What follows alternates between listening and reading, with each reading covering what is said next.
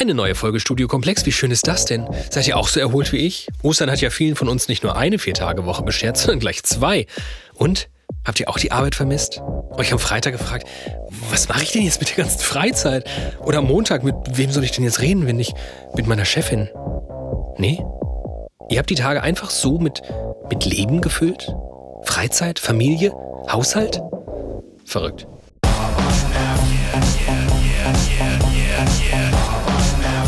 Leute mal ernsthaft, wie gut wäre denn bitte eine Vier-Tage-Woche? Also immer.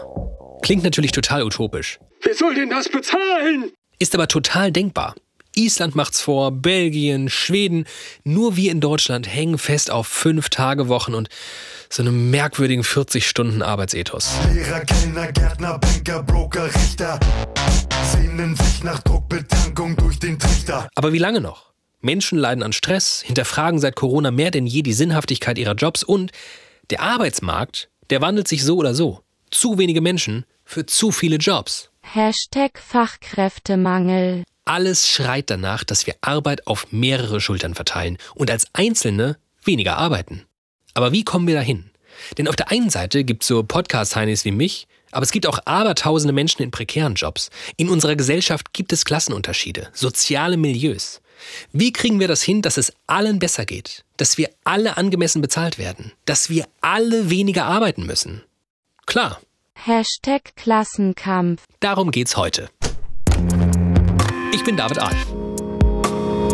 Und das ist Studio Komplex.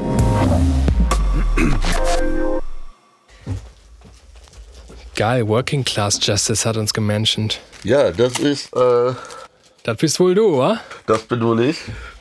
Sehr gut. Ähm, das Mikro. Warte mal, wie ist es für dich am bequemsten? Ich, Wunderschön.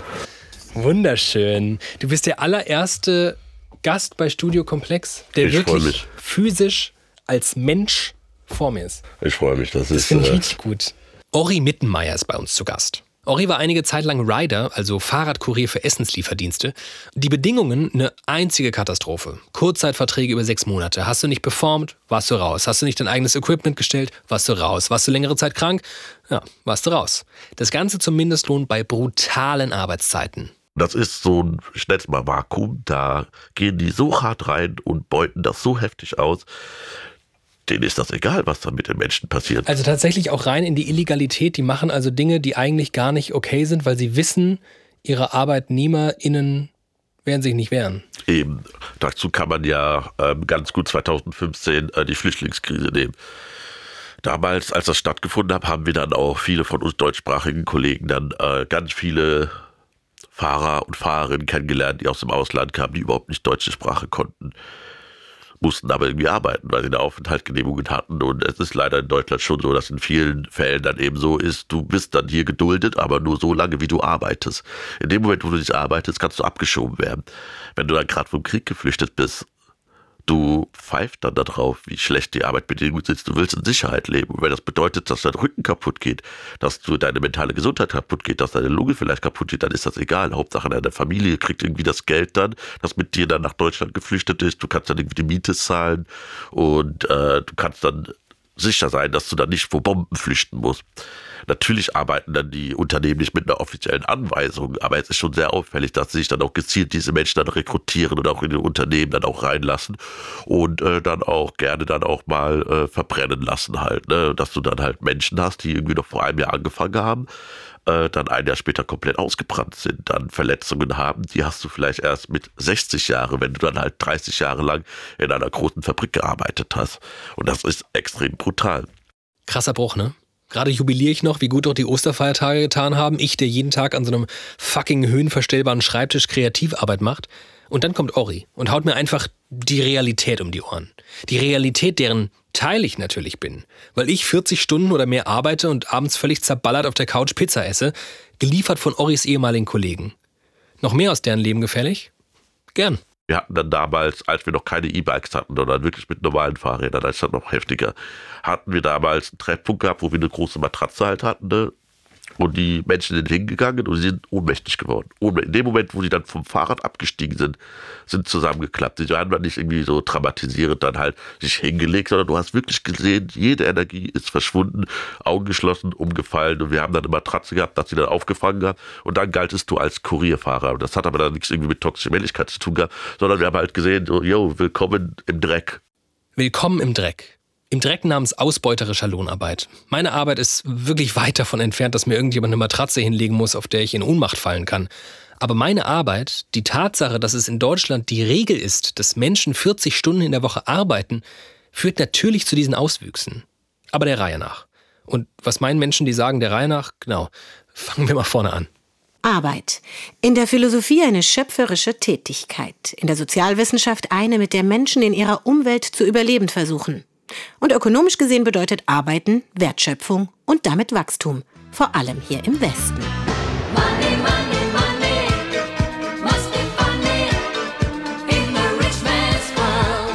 Seit wann gibt es Arbeit? Forscher gehen davon aus, dass die Plackerei mit der Sesshaftigkeit der Menschen vor etwa 12.000 Jahren begonnen hat. Stichwort Neolithische Revolution, also Ende der Jäger- und Sammlerphase und Beginn der Jungsteinzeit und damit Start von Ackerbau und Viehzucht.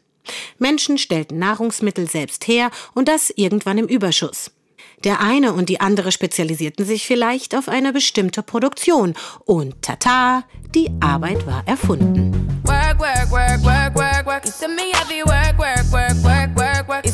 Dann kam so einiges hinzu. Der Tauschhandel, die Erfindung des Geldes, der Handel mit Waren, die Entstehung der Lohnarbeit und Klassengesellschaft. Bürgertum versus Adel hieß es dann. Sprachwissenschaftlich kommt Arbeiten übrigens vom lateinischen Wort avum für Acker. Denn im Mittelalter und der frühen Neuzeit, also vor 1800, bedeutete Arbeiten für die Menschen nämlich genau das. Landwirtschaft. Im Alt- und Mittelhochdeutschen stand das Wort Arbeit übrigens für Mühsal, Strapaze oder Plage. Und das nicht ohne Grund. Ach, ist das herrlich. Ich liege hier nackig im Gras, die Vögel zwitschern. Es wird eine angenehme Brise und von allem ist genug da. Adam, reichst du mir mal die sonnengereiften Biotrauben? Aber sicher, meine Perle. Ach, Adam, wir haben alles richtig gemacht. Keine Termine und leicht einsitzen. Besser könnte es nicht sein. Wobei immer nur diese sonnegereifte Traube und derselbe biodynamische Wein von Tag zu Tag, das ist irgendwie auch total langweilig. Ja, stimmt. Aber warte, hatte die Schlange nicht irgendwas von so einer neuen Obstsorte erzählt? Stimmt, Abel hieß die, aber, aber wie war das? Wir müssen die selbst pflücken? Boah, aber ich habe mich gerade erst ins Gras gelegt. Könntest du vielleicht? Na klar, für dich würde ich doch alles tun. Ja.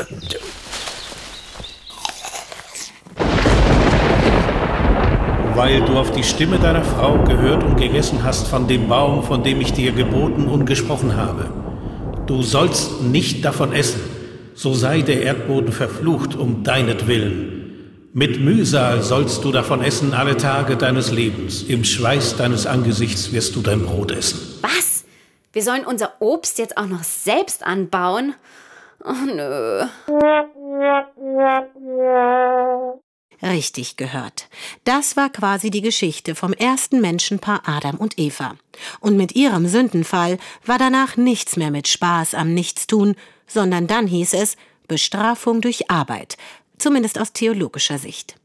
Wie schön, dass sich der Mensch dann zumindest am Glauben festhalten konnte, dass mit viel und fleißig Arbeiten ein Ticket ins Paradies gesichert sei.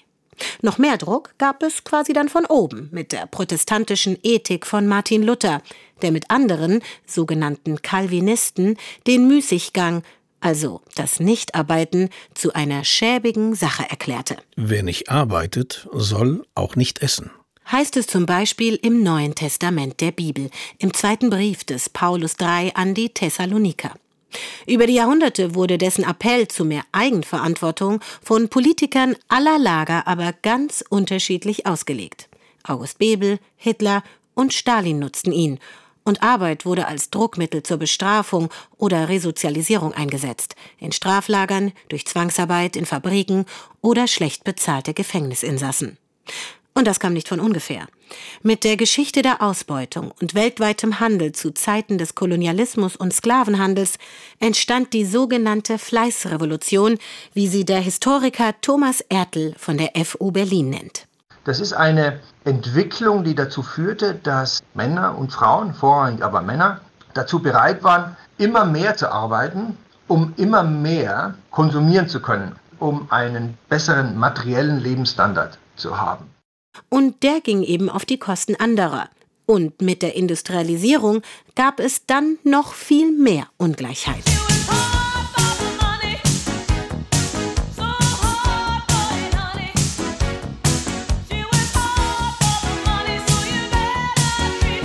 Seitdem es die Lohnarbeit, also Geld für Arbeit gibt, wird nämlich die Haushalts-, Pflege- und Sorgearbeit zu Hause nicht mehr als Arbeit gesehen, und wer die meistens erledigt, erklärt Stefanie Lohaus, Journalistin und Missy-Magazin-Gründerin. Wir wissen, dass Frauen quasi ungefähr vier Stunden am Tag dieser sogenannten Sorgearbeit nachgehen, also sich um Haushalt kümmern, um Kinder kümmern, einkaufen und putzen und so weiter und so fort. Und Männer eben nur zwei Stunden. Und so gibt es seit dieser Zeit immer neue Kämpfe um Arbeit, bei denen es dann um Bezahlung und Arbeitszeiten geht, aber eben auch darum, was mit Arbeit eigentlich gemeint ist. Wenn wir eine Folge darüber machen wollen, dass insgesamt weniger gearbeitet werden sollte, darüber, dass wir Arbeit als solches mal ganz dringend überdenken sollten, dann müssen wir mit ihr hier sprechen. Anna Meyer. Und hier ist David Alf. Hallo. Anna ist Journalistin, Redakteurin im Hauptstadtbüro der Zeit und Autorin. Autorin des Buches Die Elenden. Als Tochter von Eltern, die langzeitarbeitslos waren, schreibt sie über eben jene arbeitslosen Menschen. Aber nicht nur das, eigentlich ist ihr Buch so eine Betrachtung davon, wie wir Arbeit ja, grundsätzlich begreifen. Es handelt davon, wie Arbeit in Deutschland eigentlich alles bestimmt. Unsere Identität, unser Familienleben, unseren Freundeskreis und ja klar, auch unseren Wohnort. Ist das vielleicht das erste fundamentale Problem, das wir aus dem Weg räumen müssen, um ein irgendwie gesünderen Umgang mit Arbeit zu finden? Hm. Problem ist so ein problematisches Wort, ne? Also, ich würde sagen, es ist nicht die Gesellschaft, in der ich am allerliebsten lebe. So kann man es vielleicht ausdrücken. Ähm, weil diese Hoffnung, dass wir Arbeit abschaffen können als alles Bestimmendes, die habe ich so ein bisschen aufgegeben. Also als ich das Buch damals geschrieben habe, das ist ja jetzt fast schon wieder drei Jahre her, äh, da hatte ich die noch. Da hätte ich gesagt, eigentlich sollten, sollte jeder was in seinem Leben finden, was ihn sonst glücklich macht. Und ähm, wir sollten alle mal darüber nachdenken, was uns noch definiert. Und Sorgearbeit und Familie und Hobbys und so weiter ist ja auch wichtig. Ähm, inzwischen denke ich, damit macht man es sich, wenn man wirklich über Politik sprechen will, die jetzt gerade passiert, macht man es sich damit ein bisschen zu leicht weil es gibt so viele Leute, die gerne Arbeit hätten und für die in ihrer Situation Arbeit, naja, ein Heilmittel wäre. Also ich denke zum Beispiel an die ganzen ukrainischen Geflüchteten, die jetzt kommen. Ja, von denen wollen viele einfach gerne irgendwas zu tun haben. Und denen jetzt zu sagen, na ja, aber sich so über Arbeit zu definieren und bla bla bla, das wäre irgendwie so total überheblich, ne?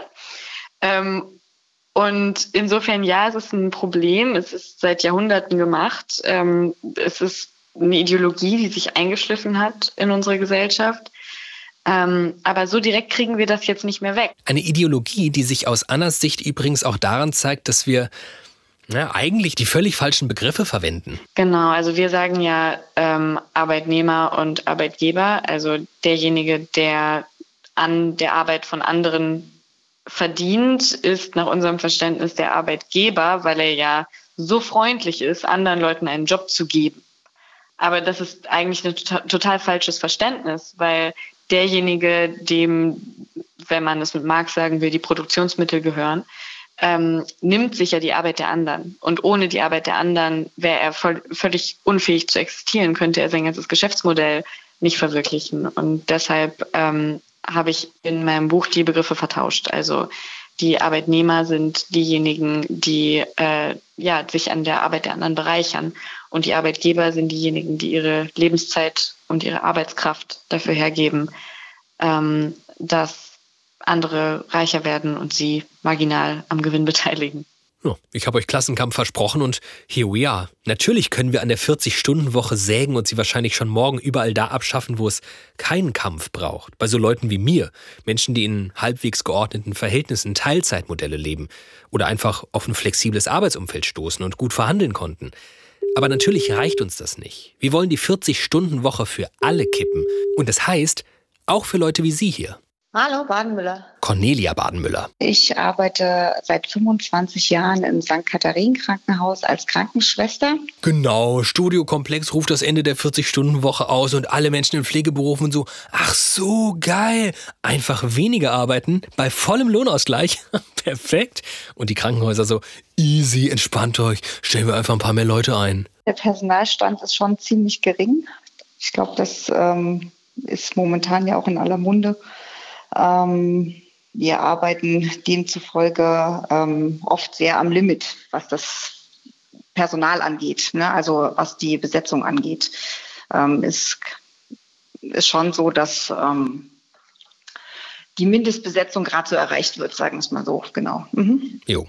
Dennoch hier treffen wir natürlich auf knallharte Realitäten. Realitäten, die übrigens auch einfach unglaublich schlecht bezahlt werden. Man würde sich natürlich bei vielen Dingen mehr Zeit nehmen wollen oder einfach Dinge in Ruhe erledigen. Man möchte gern regelmäßig seine Pausen haben. Das funktioniert leider nicht immer so. Und natürlich beginne ich da wieder zu zweifeln. Voll cool, so gesellschaftliche Utopien zu entwickeln. Aber Anna Meyer hat es ja auch schon gesagt. Vielleicht macht man sich damit halt am Ende auch so ein bisschen leicht, weil Realitäten nun mal sind, wie sie sind. Aber apropos Realitäten, es ist ja eben nicht so, als hätten wir uns das irgendwie im Vollsuff ausgedacht. So, geil, weniger arbeiten, gleicher Lohn, mir egal, dass das gar nicht funktioniert. Dass das funktioniert, zeigen nämlich unter anderem diese Beispiele hier. Die Isländer haben es schon gecheckt. Nicht nur leben die im Einklang mit ihren Elfen, die arbeiten auch noch im Einklang mit ihrem Wohlbefinden. Die haben nämlich bereits 2015 bis 2019 zwei groß angelegte Experimente in Sachen Arbeitszeit gestartet. 2500 Arbeitskräfte durften ihre Wochenzeit von 40 auf 36 Stunden verkürzen. Bei gleichbleibender Bezahlung. Für Island sind das richtig viele Menschen. Hä? Aber, aber ist das nicht die halbe Bevölkerung? Okay, nein, so krass auch wieder nicht. Aber tatsächlich ist es mehr als ein Prozent der berufstätigen Bevölkerung. Letztes Jahr gab es dann die Auswertung des Experiments. Und was soll man sagen? Arbeitszeit reduziert, Arbeitsabläufe optimiert, effizientere Arbeitszeiten, mehr Kooperation zwischen den KollegInnen, mehr Me-Time, mehr Zeit für die Familie. In jeder Hinsicht ein überwältigender Erfolg wird bilanziert. Produktivität und Leistung sind bei den Probanden gleich geblieben, wenn nicht noch gestiegen. Isländische Gewerkschaften haben dauerhafte Arbeitsverkürzungen verhandelt. 86 Prozent der arbeitenden Bevölkerung haben dort das Recht auf kürzere Arbeitszeiten. Auch andere Länder experimentieren mit verkürzten Arbeitsmodellen, wie zum Beispiel Schweden. Allerdings lief es da anders als in Island.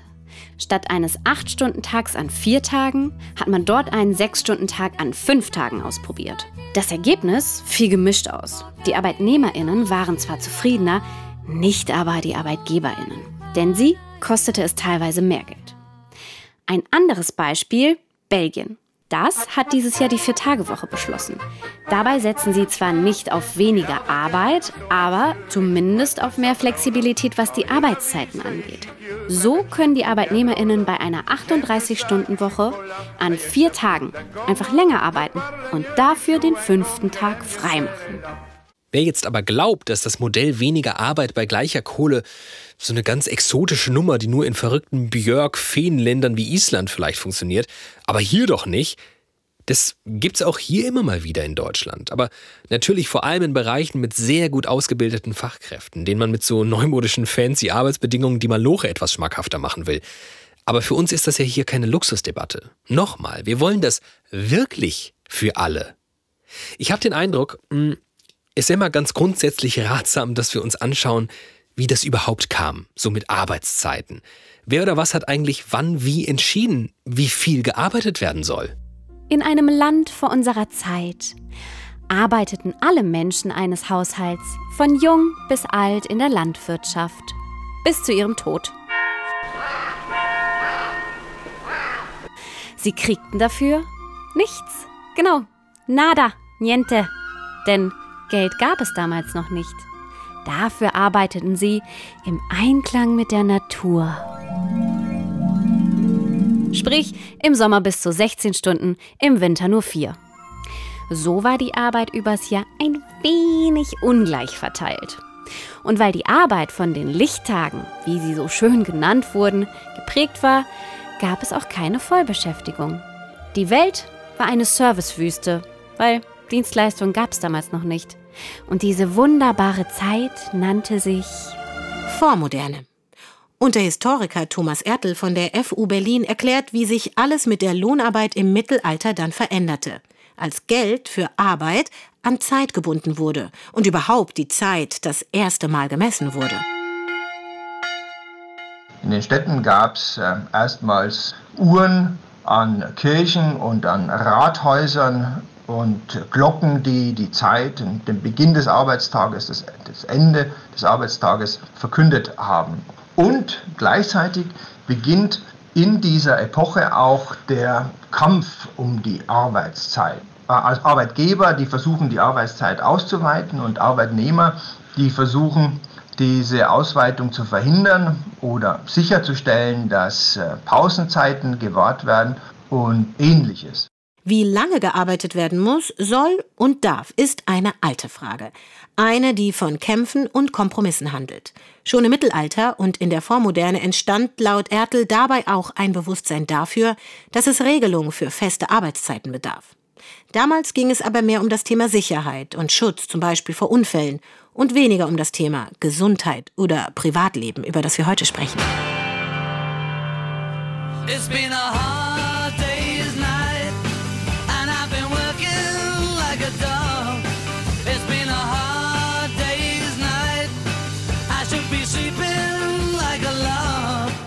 Arbeiten bis zum Umfallen war für eine Ewigkeit die Devise.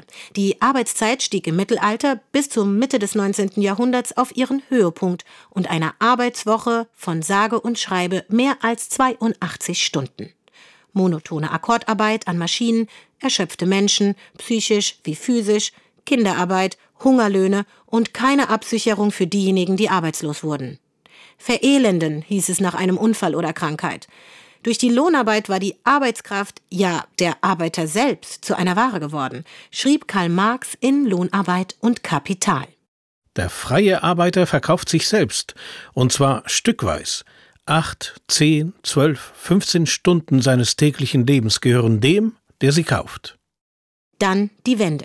1883 führte Bismarck die Sozialversicherung ein. Und 1900 kam der 10-Stunden-Arbeitstag bei einer Sechstagewoche dazu. Als Folge der Novemberrevolution einigte man sich dann 1918-19 auf einen 8-Stunden-Arbeitstag. Und fast 40 Jahre später genauer gesagt 1956, folgte dann die Fünf-Tage-Woche, die darauf auf 40 Stunden festgelegt wurde. Musste ja auch irgendwann mal Zeit sein, das Geld auszugeben, das man verdient. Seiteninfo: Damals arbeiten in Deutschland übrigens hauptsächlich Männer. Denn Frauen durften bis 1975 nur mit Erlaubnis von diesen arbeiten.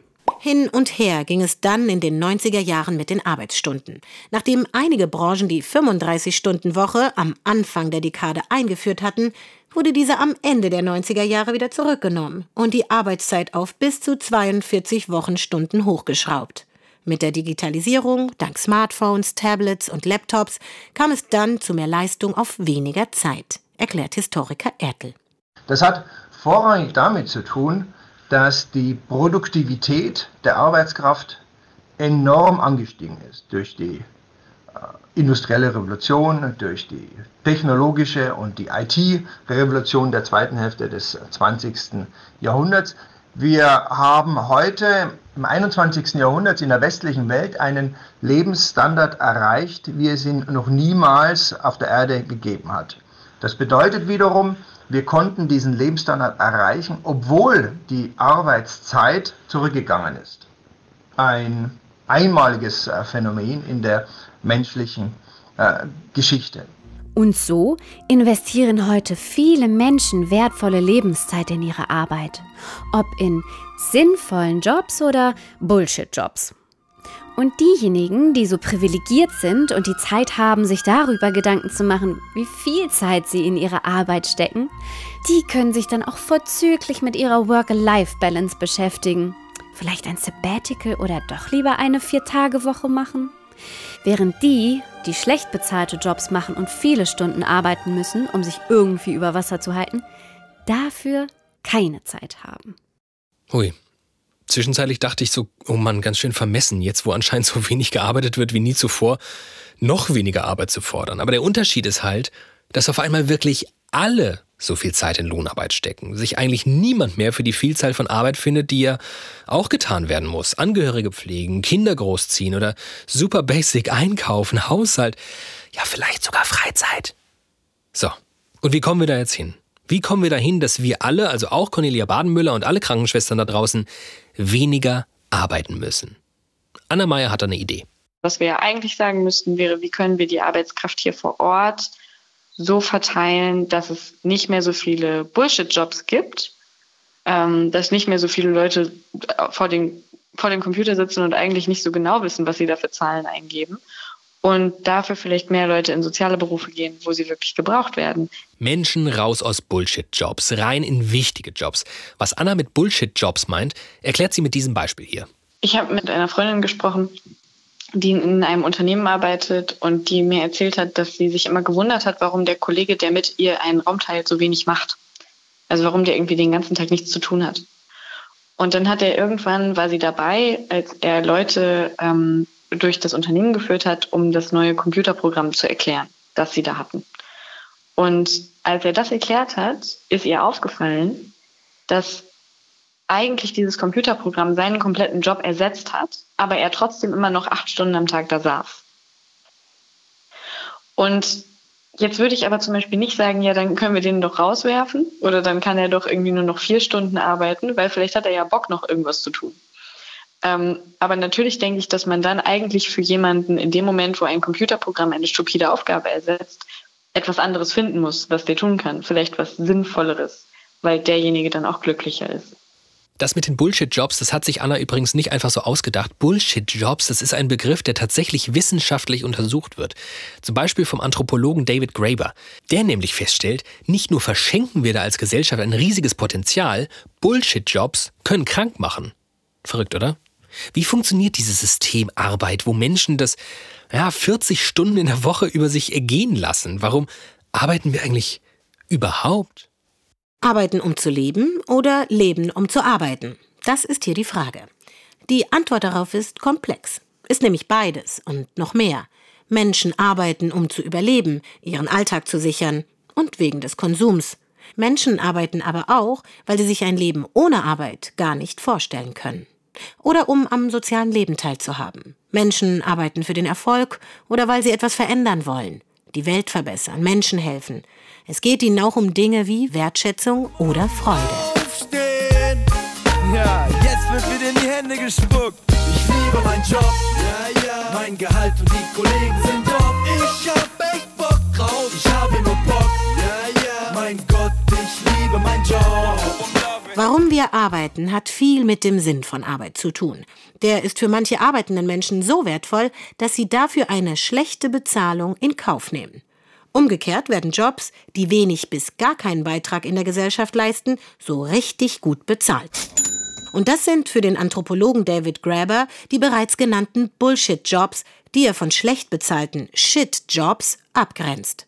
Und die Ursachen für diese Bullshitisierung der Arbeitswelt, die unserem Miteinander schadet, findet er unter anderem auch in der Politik.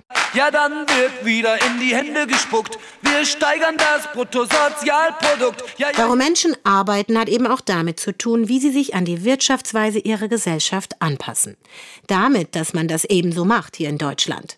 Denn wehe denen, die nicht wissen, was sie arbeiten sollen nach der Schule, die keine Ausbildung finden, ihren Job verlieren. Fest steht, nicht alle sind glücklich mit ihrer Arbeit und viele machen auch einfach nur ihren Job, der eben auch nur ein Job ist. Sie haben keine andere Wahl, weil sie Geld verdienen müssen und es nicht darum geht, ob die Arbeit gefällt. Und damit hat Arbeiten auch etwas mit Status und Privilegien zu tun, aber eben auch mit Struktur. Aufstehen, waschen, sich anziehen, zur Arbeit gehen. Für die meisten Menschen ist das die Routine des Lebens.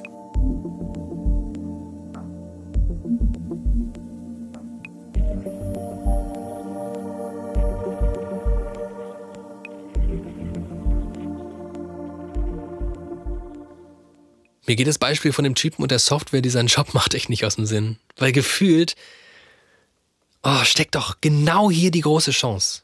Indem wir überall da, wo Digitalisierung und Automatisierung zuschlägt, einen Wegfall von Jobs verzeichnen. Wir doch dann eigentlich bloß die Menschen da raus und rein in die notwendigen, sinnstiftenden, wichtigen Jobs stecken. Rein in Jobs von Pflegekräften wie Cornelia Badenmüller, die ja auch sagt, Klar, wir brauchen einfach mehr Personal. Wir brauchen mehr Menschen, die diesen Beruf ähm, wieder ausüben wollen, ja.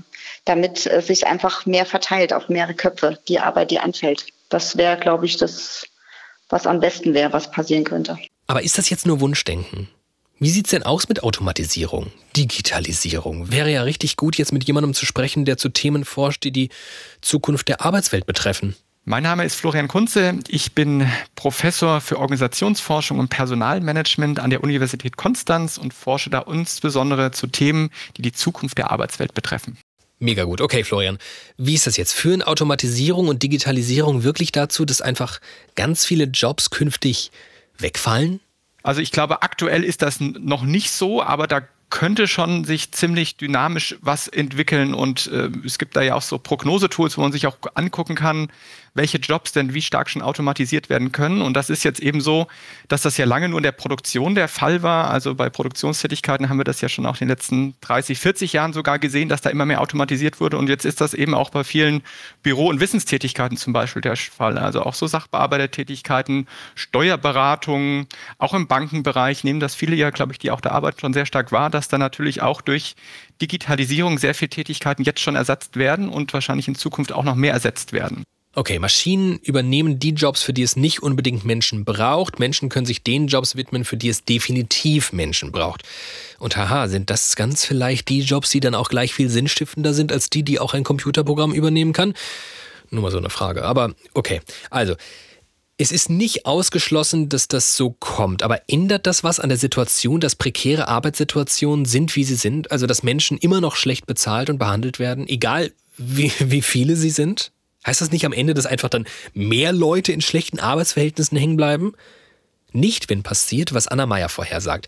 Sich aufzulehnen wird laut ihr nämlich in Zukunft viel einfacher. Ich versuche mal einfach zu sagen, was, was alles gut werden wird in den nächsten Jahren. Die ganzen Boomer gehen in Rente.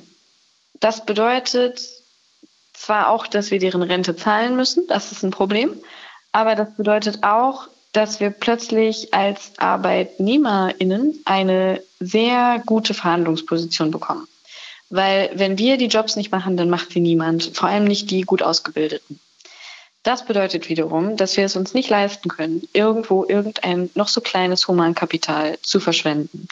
Weil mit wachsendem Wohlstand, auch global, ähm, werden wir in eine Situation kommen, wo die Krankenschwestern, die wir versuchen von irgendwo anzuwerben, uns irgendwann den Finger zeigen und sagen, nö, ich will aber zu Hause bleiben. Ähm, und wenn wir kein Humankapital verschwenden dürfen, dann müssen wir wirklich mal das Versprechen wahrmachen, jedes Kind mitzunehmen und jedem Kind äh, eine vernünftige Kindheit zu bieten aus der raus es dann auch Lust hat, an dieser Gesellschaft teilzuhaben und irgendwas zu werden und Menschen zu helfen und sich einzubringen und so weiter. Ähm, das heißt, wir werden einfach ganz schön viel in Arbeit, Arbeitskräfte, ArbeiterInnen investieren müssen. Also, und mit wir meine ich jetzt Deutschland, die Gesellschaft, ja. Ähm, und deshalb sehe ich da eigentlich eine recht positive Entwicklung. Was Anna hier beschreibt, klingt ja nicht nur total wünschenswert. Vieles von dem, was sie beschreibt, passiert ja schon.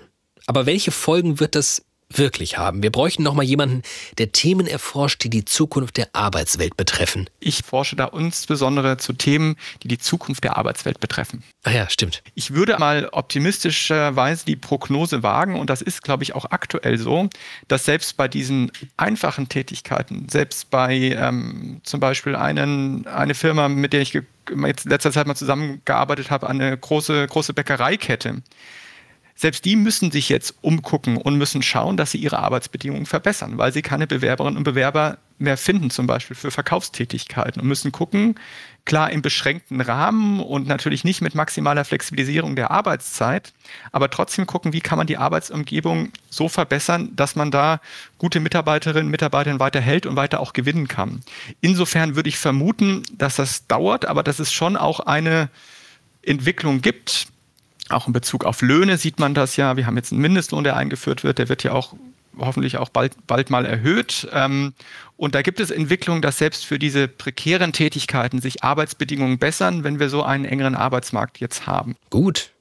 Klingt sogar richtig gut. Und irgendwie nach ja, müssen wir uns ja um nichts mehr kümmern. Unser aller Verhandlungsposition gewinnt an Macht. Unternehmen müssen um uns buhlen, nur eine Frage der Zeit, bis ich weniger Arbeit beim selben Lohn fordern kann. Aber ist es so einfach? Also einfach abwarten? Naja, vielleicht sich nicht verarschen lassen. Also in dem Moment, ähm, wo unsere Arbeitnehmerrechte beschnitten werden, in dem Moment, wo wir weniger bekommen für mehr Arbeit ähm, oder wo wir aufgefordert werden, umsonst zu arbeiten, weil es uns ja so Spaß macht oder so, da dann zu sagen, nein. Und generell auch häufiger mal zu sagen, nö, mache ich nicht, muss ich nicht machen. Ähm, das würde, glaube ich, schon viel helfen. Und damit meine ich jetzt natürlich diejenigen, die das können.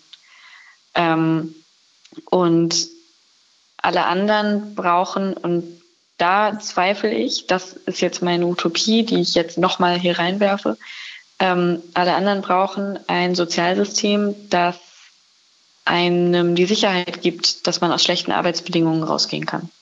Das ist eigentlich alles, was ich will. Das ist es nämlich. So einfach wird es uns nie gemacht. Erinnert euch an Ori Mittenmeier vom Anfang, der wie tausende andere Rider da draußen Stunden um Stunden, Kilometer um Kilometer buchstäblich um sein Leben fuhr. Vielmehr, ja, für sein Leben fuhr, weil er sich von seinem Arbeitgeber verarschen lassen musste, um zu überleben. Unvorstellbar, dass Menschen, die unter diesen Umständen ausgebeutet werden, auch nur einen Hauch einer Chance haben, sich zu wehren. Jetzt so eine David gegen Goliath-Nummer, ne? Das wäre geil. So eine Geschichte davon, wie, wie Ori Mittenmeier es seinem Multimilliarden-Scheißkonzern mal so richtig gezeigt hat. Das sehr gut, ne? Bitte. Was dann tatsächlich alles zum Eskalieren brachte, war, ich glaube, 2018 ungefähr. Wir hatten Weihnachten und immer noch unser Gehalt das zweite Mal in Folge nicht bekommen. Und als wir dann Deliveroo damals dann angesprochen haben, dann auch gesagt haben, hört mal Leute, wir wissen, wir sind alle irgendwie ein bisschen cool miteinander, es funktioniert nicht alles perfekt, aber wir haben bald Weihnachten. Wir wollen nicht auf die Straße landen. Unsere Vermieter, Vermieterinnen hängen uns im Nacken. Und die haben uns schon einen Monat Kulant gegeben, die werden uns nicht noch einen weiteren Monat geben. Dass Deliveroo so gnadenlos war, dass sie einfach gesagt haben, so, tut mir leid, können wir nichts machen was wir machen können, als Zugeständnis ist, ihr bekommt ungefähr 150 Euro Weihnachtsgeld. Sieh das mal rein, 150 Euro Weihnachtsgeld, die schulden uns noch einen Monat, einen vollen Monatsgehalt schulden die und dann auch noch für den darauffolgenden Monat immer noch nichts ausgezahlt. Wolltest du mit 150 Euro abspeisen?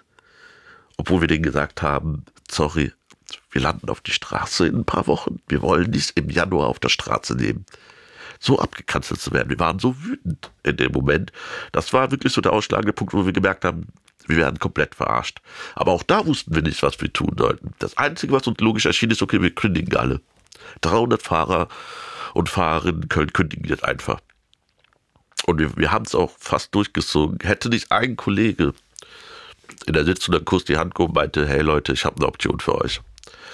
Natürlich könnt ihr kündigen, aber wir haben mit einem Unternehmen zu tun, das weltweit unterwegs ist, das im Quartal Milliarden Umsätze macht. Die haben euch morgen ersetzt wieder. Ihr habt ihnen nur einen Tag Umsatzverlust beschert. Am nächsten Tag holen die das Doppelte wieder rein. Ihr könnt stattdessen euch politisch organisieren. Ihr könnt zu den Gewerkschaften gehen. Klar sind einige sofort aufgestanden und weggegangen. Es hat zum Teil auch damit zu tun, dass ein paar Menschen aus verschiedenen Ländern kamen, wo Gewerkschaften etwas brandgefährliches war. Wenn du dann irgendwie auch nur den Ruf von Gewerkschaften an dir hattest, dann konntest du sicher sein, dass du am nächsten Tag umgebracht worden bist oder tot irgendwie in der Gasse liegt mit, mit einer Kugel im Kopf. Aber ein paar von uns, auch ich, sind dann halt geblieben, weil wir dachten, okay, schadet nicht, wir sind eh am Arsch. Wir haben nichts zu verlieren. So. Und wenn wir dann halt Deliveroo ordentlich ins Schienbein treten können, dann machen wir das. Eins kam zum anderen, wir wurden ausgebildet, wir haben die Gewerkschaft Genuss Gaststätten kennengelernt, die uns dann zum ersten Mal über Betriebsräten erzählt hat. Was meinst du, was für eine unglaubliche Eröffnung einer neuen Welt das für uns damals war. Vorher waren wir ja wirklich wie auf so einer einsamen kleinen Insel um, am Überleben am Captain. Wir hatten einander, aber sonst niemanden. Und auf einmal erzählt uns dann eine junge Gewerkschaftssekretärin, dass wir als Betriebsrat literally einen kompletten Konzern ausbremsen können, wenn dieses Unternehmen dann halt uns fertig macht, dass wir Macht haben, wenn wir uns organisieren, dass wir tatsächlich in dem Moment, wo wir aufhören zu arbeiten, dieses Unternehmen dann enorm schaden. Vor allem, wenn wir noch weiter angestellt sind dass wir Tarifverträge haben können, dass wir streiken können, dass wir überhaupt politische Agendas setzen können. Das, das, das, das wussten wir alle nicht. Dass wir überhaupt Kündigungsfristen hatten, dass die Kündigungsfristen vielleicht ein bisschen mehr sind als zwei Wochen. Dass es einen Unterschied gibt, ob du, wenn du solo selbstständig bist und dann aber trotzdem über einen Algorithmus Anweisungen erteilt bekommst, dass das eben keine Solo-Selbstständigkeit ist und du zum Arbeitsgericht gehen kannst und das Arbeitsgericht dann, wenn es selbst, wenn du verlierst, du dieses Geld zahlen musst. Wir waren ready, wir waren sowas von motiviert. Wir hatten Bock. Ori und seine Kollegen haben tatsächlich damals den ersten Betriebsrat bei Deliveroo gegründet. Ori war Vorsitzender dieses Betriebsrates. Das, was er und seine KollegInnen da geschafft haben, das war unglaublich. Etwas, das niemand für möglich gehalten hatte. So, und wenn wir jetzt diesen Vibe nehmen und damit die 40-Stunden-Woche einreißen? Man kann schon so im internationalen Vergleich sehen, also bei diesen flexiblen Arbeitszeiten oder auch wenn man sich die Homeoffice oder mobile Arbeitsquoten vor Corona anguckt, jetzt im europäischen und auch im OECD-Vergleich sind wir in Deutschland da eher im unteren Drittel, wie viel Flexibilität da möglich ist. Oh, Deutschland. Es gibt da eher oder muss auch sagen, gab da schon auch in vielen Bereichen eine sehr konservative Arbeitskultur in Deutschland, wo eben Präsenz zum Beispiel äh, mit Leistung gleichgesetzt wird. Das ist ja das, was da sehr tradiert drin ist in vielen Köpfen, besonders von Führungskräften, aber auch von Mitarbeitern und Mitarbeitern, dass derjenige, der am längsten im Büro ist, der fleißigste ist und äh, genau und da am besten auch dann Karriere macht und so weiter, dass man quasi Leistung dazu darüber zeigt, dass man Präsenz zeigt.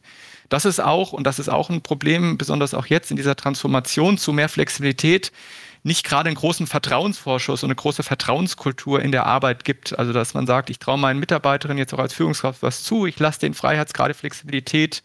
Die wollen gerne arbeiten, die wollen sich einbringen und die wollen möglichst auch effizient arbeiten. Im Gegenteil denken viele Führungskräfte, naja, ich muss da eher kontrollieren, ich muss die antreiben zum Arbeiten. Und das kann ich am besten, wenn die möglichst lange in der Fabrik, äh, an der Arbeitsstätte sind, im Büro sind. Ja, das, das klingt schon alles sehr deutsch und nach großen Windmühlen. Also aber wenn wir das also nicht nur in dieser Folge zu Ende denken wollen, sondern auch ja handeln wollen, dann müssen wir wohl damit beginnen, uns zu organisieren, einzufordern, dass Arbeit umverteilt wird, einzufordern, dass wir alle fair entlohnt werden, aber eben nicht mehr bei 40 Stunden. Viele sind sehr schnell zu begeistern für Arbeitskämpfe, wenn es darum geht, zuzuhören, auf Demos mitzugehen. Aber wenn die merken, scheiße, ich muss jetzt vielleicht doch mal sechs, sieben Stunden lang mit extrem unangenehmen Menschen in einem Raum sitzen und diskutieren und kämpfen und versuchen, irgendwie Kompromiss zu finden, dann reicht es wiederum für viele schon und sagen dann so, nee, ich will damit nichts zu tun haben. Oder kaufen dann vielleicht mal ein Büchlein und lesen halt darüber und versuchen dann irgendwie ähm, eine gewisse Wokeness an den Tag zu legen und zu sagen, naja, ich bin mir bewusst, dass die Bedingungen scheiße sind, aber was will man dann halt machen? Dann so eine Verzagtheit an den Tag legen. Das hilft halt auch nicht. Heißt, redet mit den Menschen. Übt Druck drauf. Wenn ihr Menschen seht, die dann vielleicht, es gibt äh, in, in, in, in, den Vereinigten Staaten, es gibt in Großbritannien so viele Beispiele, wie junge Menschen tatsächlich dann sich bei den Lieferdiensten bei Unternehmen anheuern ließen, um die dann von innen heraus zu organisieren. Es gibt Möglichkeiten, man muss nur kreativ sein. Das heißt, übersetzt auf die These dieser Folge, wir wollen eigentlich weniger arbeiten, 40-Stunden-Woche, viel zu viel, fuck it, weg damit. Ja. um das zu erreichen, und zwar wir alle, damit wir alle mitnehmen, Klar. müssen wir erstmal richtig arbeiten. Weil wenn ich dich richtig verstehe, bedeutet dieser Kampf erstmal genau das. Genau. Deswegen heißt es auch Kampf und nicht irgendwie, ne, dass das ein Geschenk sein wird. Wir haben, wir leben nun mal in einer Gesellschaft, die Strukturen sind so verfestigt, so eingefahren. Es wird nicht einfach sein. Und jetzt haben wir natürlich die Möglichkeit, dass wir sagen können, dass nur ein, ein Teil der Bevölkerung wird dann vorankommen und dann äh, haben wir dann halt äh, äh, Tribute of Panem Zustände so halt. Ne? Das heißt, Solidarität ist hier der Knackpunkt. Nicht jeder von uns muss jetzt irgendwie direkt auf die Straße gehen und irgendwie, nicht jeder von uns muss sofort flyern. Jeder von uns hat aber die Möglichkeit, im Rahmen seiner Kapazitäten, Ressourcen für sich so zu entscheiden, wie kann ich einen Beitrag dazu leisten, dass dann vielleicht wir irgendwann mal eine gerechtere Gesellschaft sein kann. Das kann vielleicht sein, dass ich tatsächlich erstmal, auch wenn ich vorhin gesagt habe, Büchlein lesen alleine reicht nicht, aber es ist zumindest ein erster Step, dass ich mich educate. Dass ich dann vielleicht nicht unbedingt dann äh, darauf warte, dass mir das zufliegt, sondern dass ich dann halt mal gucke, okay, was gibt es denn für Möglichkeiten? Was ist denn, was hat es denn, wie, wie funktioniert Kapitalismus? Wie funktionieren Gewerkschaften? Oder vielleicht auch einfach mal eine Gewerkschaft anrufen und auch fragen, total Gewerkschaften sind genau dafür da. Weil nur so können wir nämlich auch diese Arbeitszeiten verkürzen. Treibt euch Ori auch so an wie mich? Ich bin richtig on fire. Ich bin, ich bin bereit, Ori. Aber wie geht das eigentlich? Klassenkampf. Hi Leute, ihr habt mir mega viele Nachrichten geschrieben und nach meiner Klassenkampfroutine gefragt. Also, here we go. Früher war der Klassenkampf ein Kampf zwischen dem Proletariat und der Bourgeoisie, also zwischen den Arbeitern und denen, die die Fabriken besitzen. Heute sieht die Welt aber ganz anders aus. Deswegen wird oft vom modernen Klassenkampf gesprochen. Und den erreichst du in fünf Schritten. Erster Schritt. Du verstehst, dass unsere Gesellschaft in einer Schieflage ist. Die einen arbeiten und denen geht's so richtig gut. Und die anderen arbeiten und können nicht davon leben.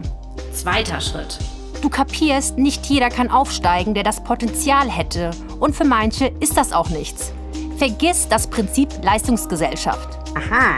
Die Menschen, die nicht oder nur schwer von ihrer Arbeit leben können, können sie oft gar nichts dafür. Denn unser Gesellschaftssystem produziert Verlierer und Gewinner. Wo man landet, hängt oft von dem sozialen Milieu ab, in dem man aufgewachsen ist und wie von außen auf das Milieu geschaut wird. Krass, Alter. Dritter Schritt. Du wirst krass wütend, weil du checkst, wie ungerecht das ist. Vierter Schritt. Auf deine Wut folgt ein Verantwortungsbewusstsein und du fängst an zu handeln, weil du diese soziale Ungleichheit und die unterschiedlichen Startbedingungen für die Menschen nicht aushältst. Du willst eine andere Gesellschaft. Du organisierst dich mit anderen in deiner Bubble und verbindest dich dann mit Menschen aus anderen Bubbles. Fünfter Schritt. Okay, du bist jetzt nicht mehr allein. Ihr kämpft gemeinsam für bessere Arbeitsbedingungen und für Gerechtigkeit. Ihr verfasst Forderungen und die stellt ihr an die Politik. Und damit verändert ihr die Gesellschaft mit. Für euch, aber auch für die Zukunft der nächsten Generation. I have a dream. Ey, wenn euch mein Tutorial zum modernen Klassenkampf gefallen hat, dann lasst ein Like da oder drückt die Glocke.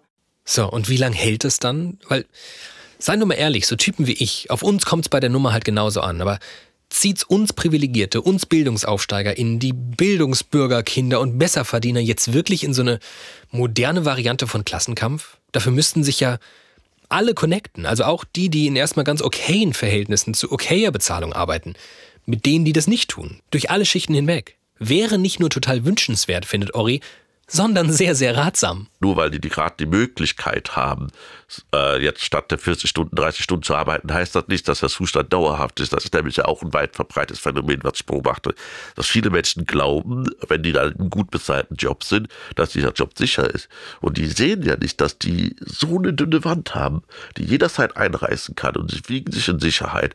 Und dann aber jederzeit dann auch völlig schief gehen kann. Heißt also auch schon fast schon aus Selbstschutzgründen sinnvoll ist, sich dafür einzusetzen, diejenigen, die sowieso schon ausgebeutet werden, zu empowern, weil man dann Seite an Seite für bessere Bedingungen kämpfen kann. Auch solidarisch sein kann, dass dann vielleicht die Fluglotsen solidarisch sind mit den Pflegekräften, dass die Pflegekräfte solidarisch sind, sobald die organisiert sind, mit den Lieferdiensten und so weiter. Und dann kann das dann halt wirklich eine riesengroße Lawine auslösen. Und mit dieser Lawine von Menschen namens Ori Mittenmeier entlasse ich euch und mich aus dieser Folge. Schön, dass ihr dabei wart. Verfolgt uns bei Twitter, verfolgt uns bei Instagram. Habt ihr Themenideen oder Wünsche, dann schreibt uns sehr, sehr gerne DM. Habt ihr Anmerkungen oder Kritik, schreibt uns eine DM. Wenn ihr gar nichts auszusetzen habt und es einfach nur noch feiert, dann äh, tut das bitte laut, erzählt Menschen davon, denen Studiokomplex auch gefallen könnte. Uns gibt's auf allen erdenklichen Podcast-Plattformen und übrigens auch im Radio, Freitagabends in HR2 und in HR Info. Diese Woche in der Redaktion waren Tamara Marschalkowski, Agatha Pietschik, Hadija Haruna Oelker. Unser Artwork haben wir Nico Spahn und Felix Leichum zu verdanken und die sehr, sehr gute Soundqualität niemandem außer Robin Müller. Wir sind ein Produkt des Hessischen Rundfunks. Ich bin David Alf. Tschüss.